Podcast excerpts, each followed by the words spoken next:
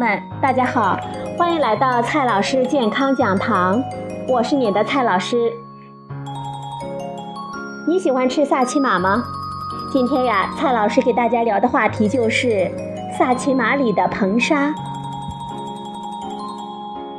央视曝光了一些萨琪玛中使用硼砂的黑幕，再次引发了我们公众对于食品添加剂的关注。其实，在东南亚和中国一些地区，把硼砂添加到食物中有着相当久远的历史。有位美国人曾经在网上发问，说他的太太来自于台湾地区，做米粉的时候会加入一些奇怪的原料，比如说硼砂。他想知道硼砂究竟是什么东西，会不会有害健康呢？其实。在包括中国在内的多数国家和地区，硼砂都不允许被用于食品中。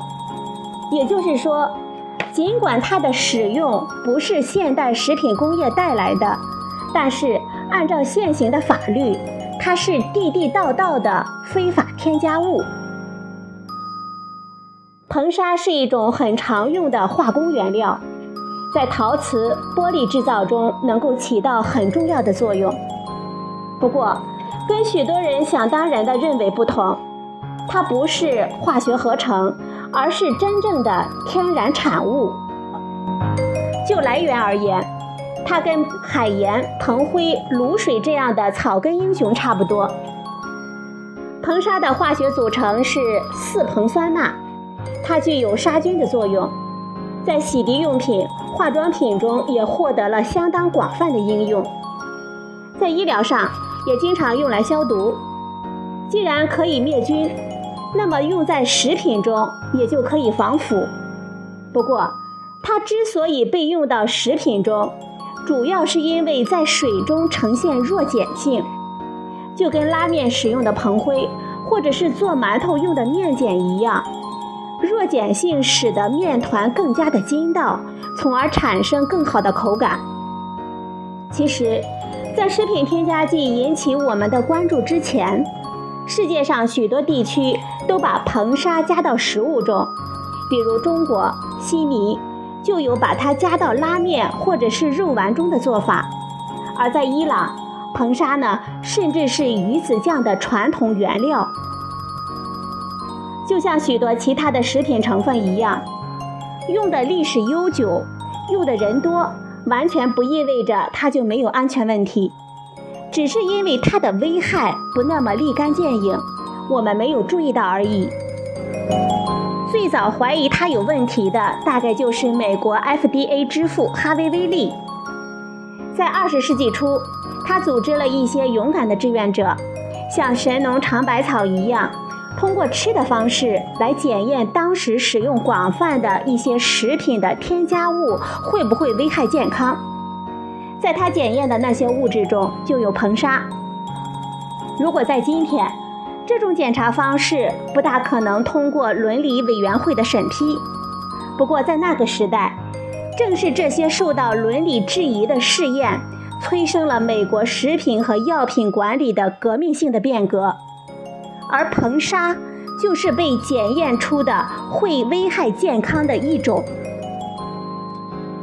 美国很早就禁止将硼砂添加到食品中，因此，伊朗的鱼子酱因为含有违禁添加物，就无法登陆美国。而美国的鱼子酱只能使用大量的盐来防腐，在味道和口感上。也就无法像伊朗的地道鱼子酱那种美味，因为鱼子酱不是常规的食物，通常我们也不会吃很多，而其中的硼砂的用量也不大，所以美国人也会主张对它网开一面。所有的毒性都是由剂量来决定的，那么硼砂的有毒剂量有多大呢？从动物试验来看。大鼠的半数致死量是每公斤体重二点六六克，而食盐也不过是每公斤体重三克。也就是说，用硼砂毒死老鼠需要的量还是很大的。不过，食物毕竟不是吃不死人就算安全，人们更关心的是在什么剂量下对健康不产生危害。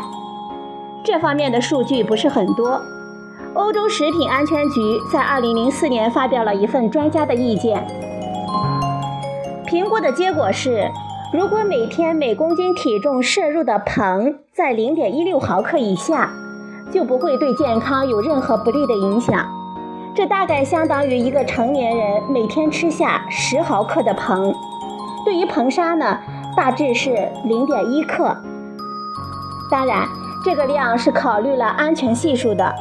意思是说，不超过这个量，基本上对于所有的人来说都是安全的；而超过了，可能会有一些体质敏感的人受到伤害。